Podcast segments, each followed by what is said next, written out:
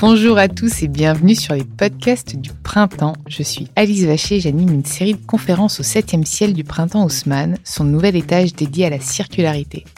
Vous n'avez pas pu assister à ces conférences en magasin? Ça tombe bien, elles ont été enregistrées en live. Vous pouvez les retrouver ici. Bonne écoute.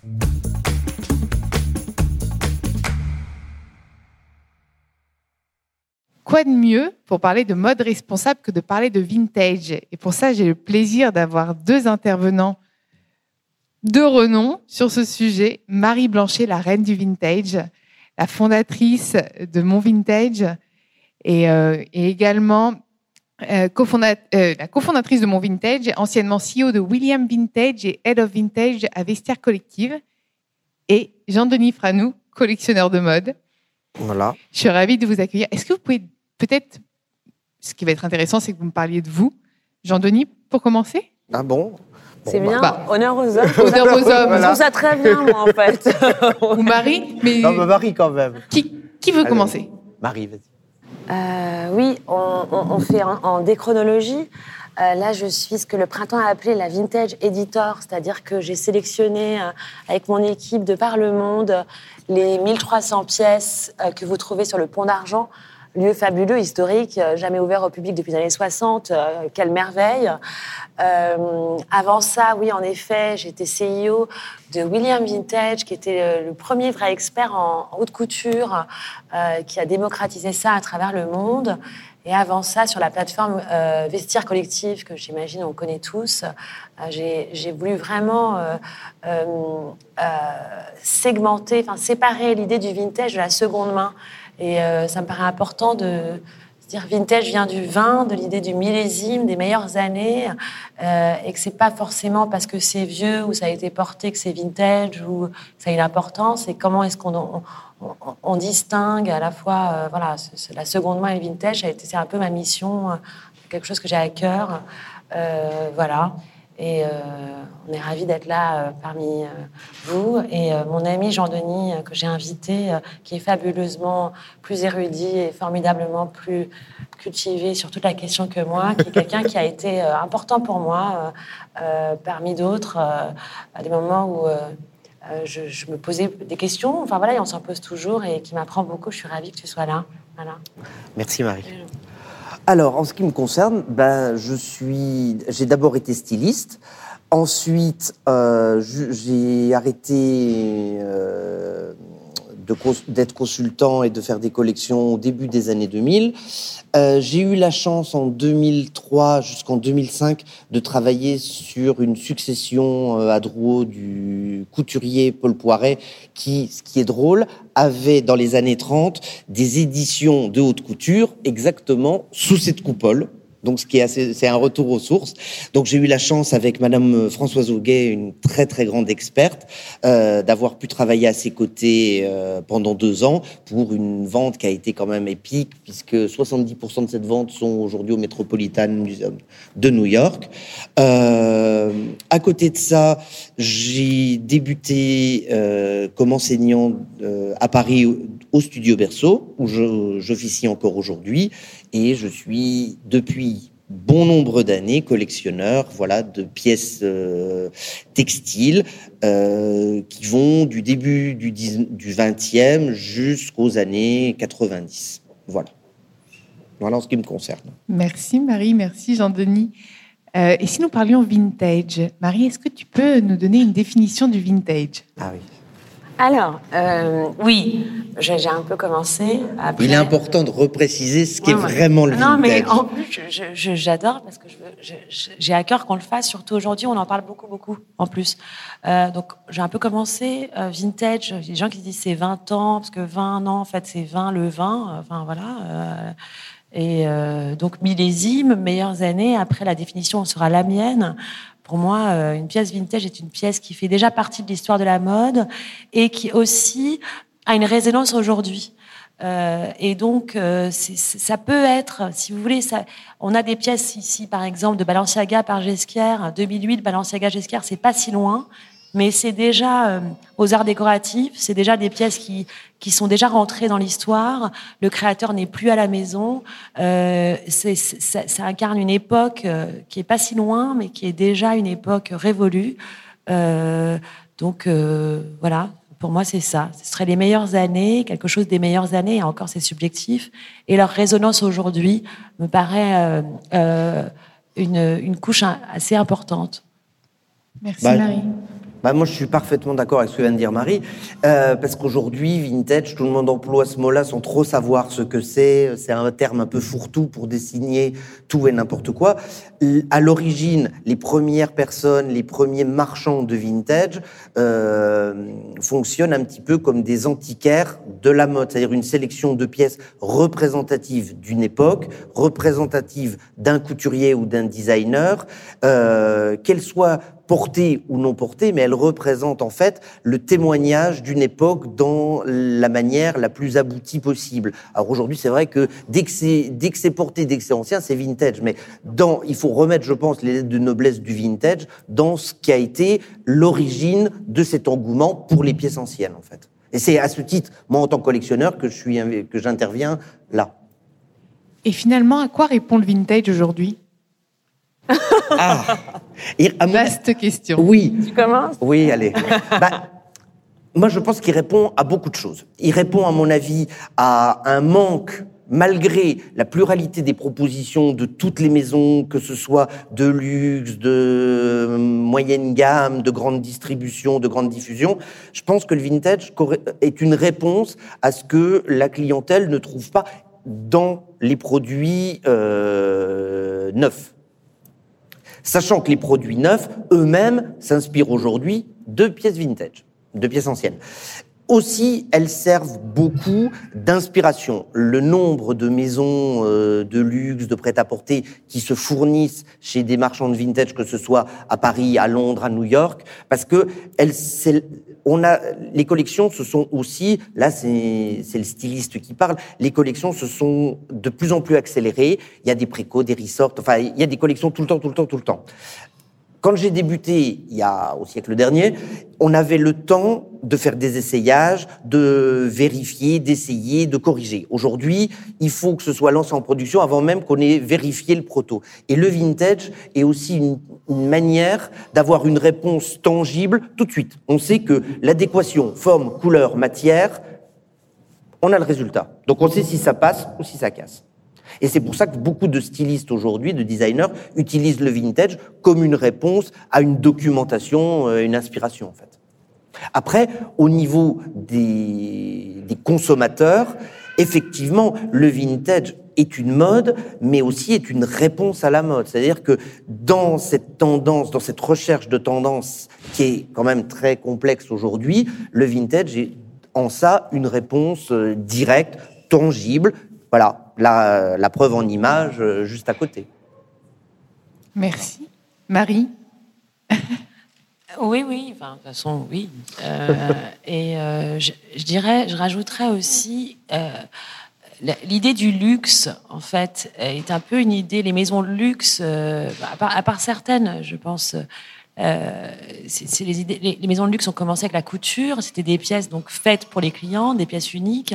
Aujourd'hui, euh, finalement, d'avoir les moyens d'acheter un, un, full look Gucci, oui, on a les moyens, mais en fait, est-ce que c'est très luxueux, est-ce que c'est très spécial? Non, en fait, parce que c'est porté par plein d'autres personnes et que je pense que le vintage aussi répond à un besoin euh, de, de, de, porter quelque chose d'identitaire, identitaire. Et c'est le luxe suprême pour moi, l'idée de porter une pièce euh, qui a une histoire, une pièce unique que vous serez la seule à porter, c'est quand même assez fabuleux. Euh, donc je pense que ça répond à ça, extrêmement, ce, ce, donc ce, ce, besoin identitaire. Et je continue à penser que ça répond aussi à quelque chose qu'on vit euh, au-delà de la mode, qui a un vrai trou culturel euh, et historique, et que de s'ancrer dans hier et paraît absolument, enfin, paraît essentiel. Et je, je, dis toujours cette phrase en anglais, je dis why wear the copy when you can wear the original? On regarde tous les leggings, les, les leggings shoes, tous ces tous ces stretch faits par Demna très très bien à Balenciaga. En même temps, il y a une dimension fabuleuse d'avoir le legging shoes runway 2008 de, de, de, de Margiela c'est tout d'un coup une dimension extrêmement plus euh, luxueuse et exclusive. Donc je pense que le, le, vintage répond à, quelque chose de qui, qui, était pour moi le luxe d'exclusivité. Euh, et après, euh, je pense qu'on va partir sur la modernité, mais porter des pièces qui sont déjà passées de mode, qui sont au-delà de la notion de elles sont in ou na ou la saison. En fait, euh, du coup, elles sont extrêmement modernes et en fait. Euh, elles sont, on les, on les, on les choisit, on les portera, on aime, on, aime les porter maintenant et on aimera les porter encore demain. Et, et, en ça, je trouve qu'elles sont assez, euh, elles, elles, ont une réponse sur l'idée de la sustainabilité, sur des, achats durables aussi, sans être, sans faire de la politique.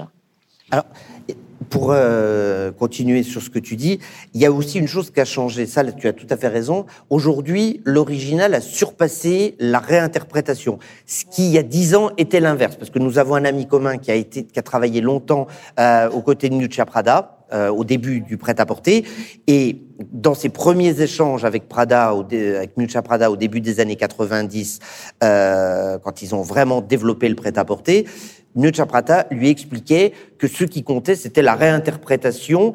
Et c'était au sujet de bon pour l'anecdote c'était au sujet d'une photo d'Avdon euh, qui avait servi de sujet pour une campagne publicitaire de Prada.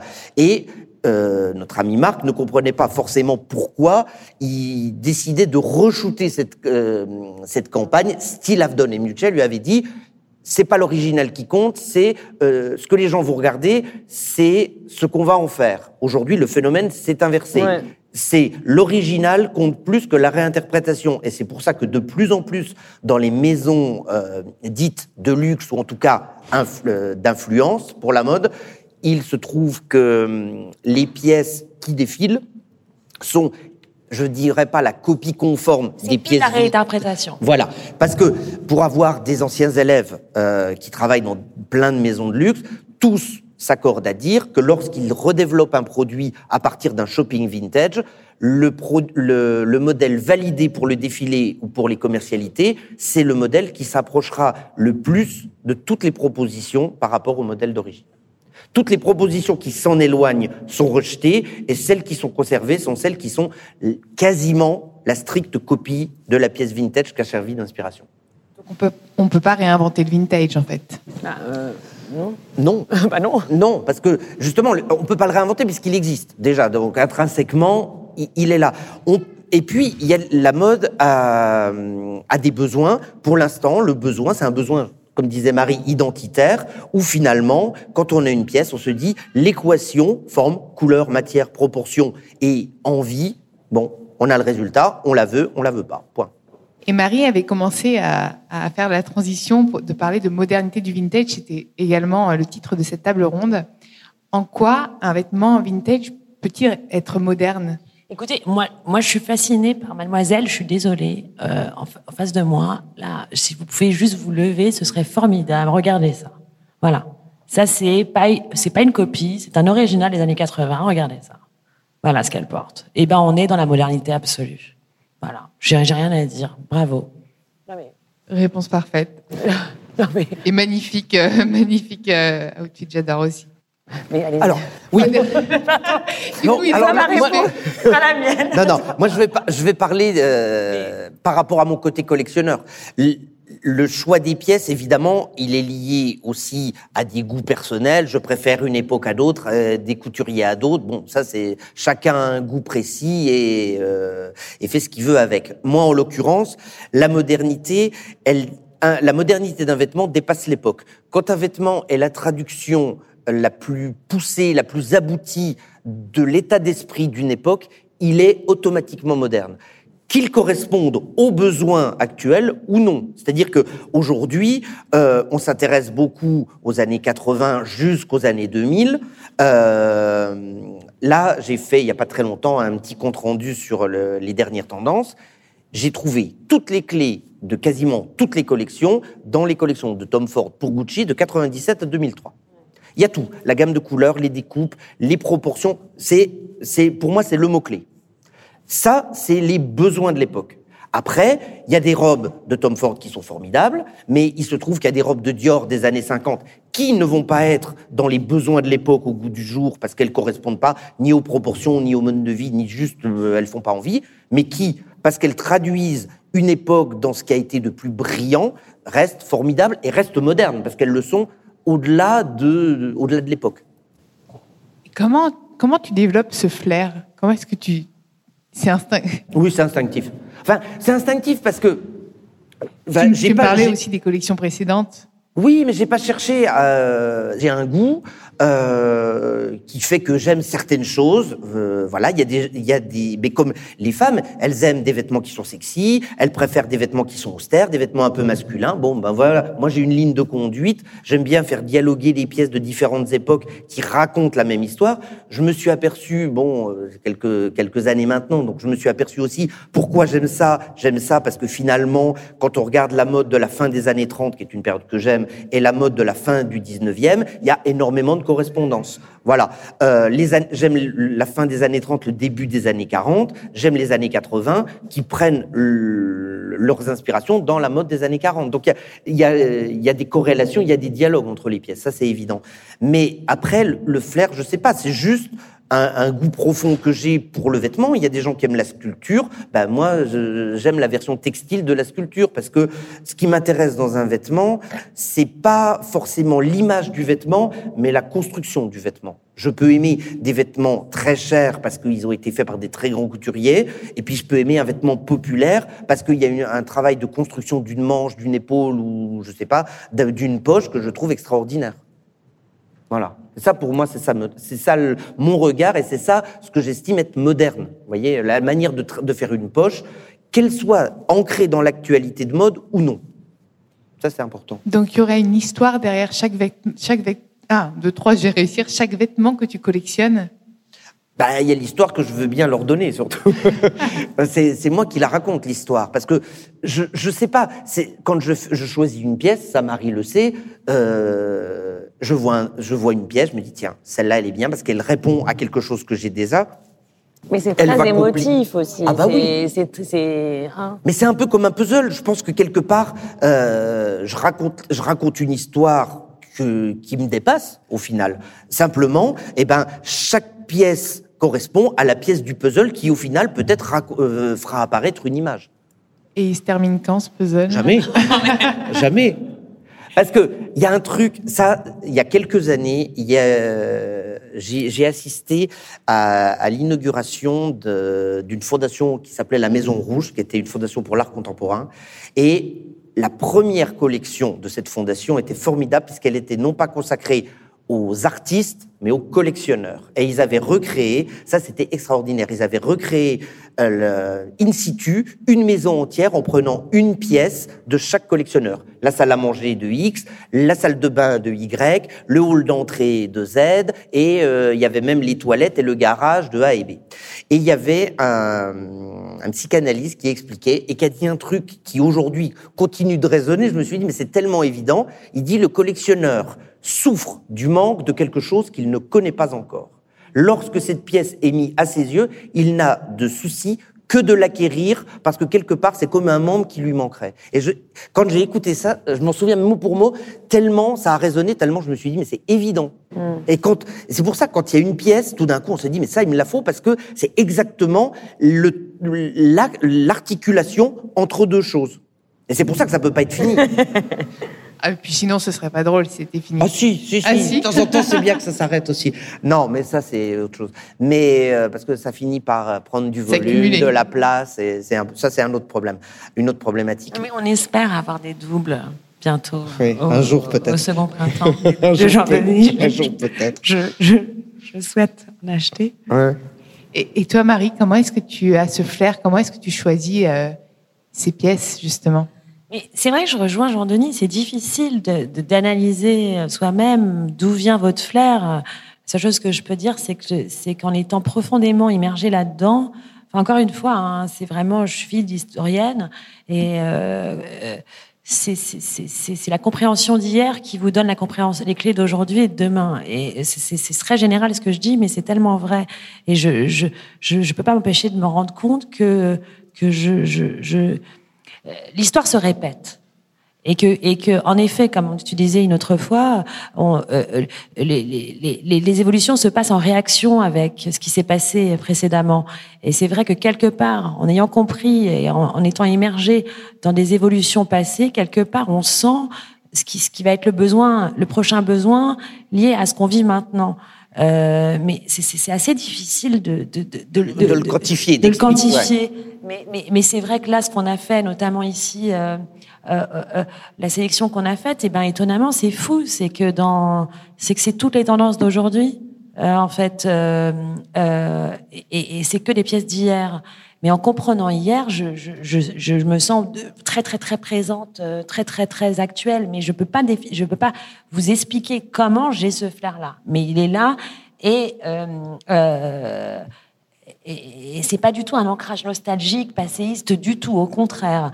Euh, le, voilà. Il y a une chose qui a changé aussi, c'est que là, vous avez un exemple de euh, différentes époques, différents designers euh, à différents niveaux. Ce qui a beaucoup changé, c'est qu'avant, on, parlait, enfin, quand on travaillait dans la couture ou tout ça, il y avait euh, une époque, elle se définissait par une silhouette complète. Aujourd'hui, elle se définit toujours par une silhouette complète, mais pas non plus par une panoplie. C'est-à-dire qu'on peut avoir un haut de Phoebe Philo récent, euh, une jupe de, anonyme des années 80, euh, une paire de chaussures 2000. Aujourd'hui, il y a cette espèce d'éclectisme et d'éclatement qui fait cohabiter différentes époques, et c'est ça qui rend les choses aussi contemporaines. On euh, c'est pas, on n'est plus habillé totalement 80 parce que je vois la jeune fille, elle a un blouson typiquement 80 par la proportion, le cuir, la couleur, mais elle le porte pas comme en 80. En 80, on n'aurait pas eu ce pantalon, on n'aurait pas eu, voilà. Et c'est ça qui fait l'actualité en fait de la pièce aussi, le mixage des époques.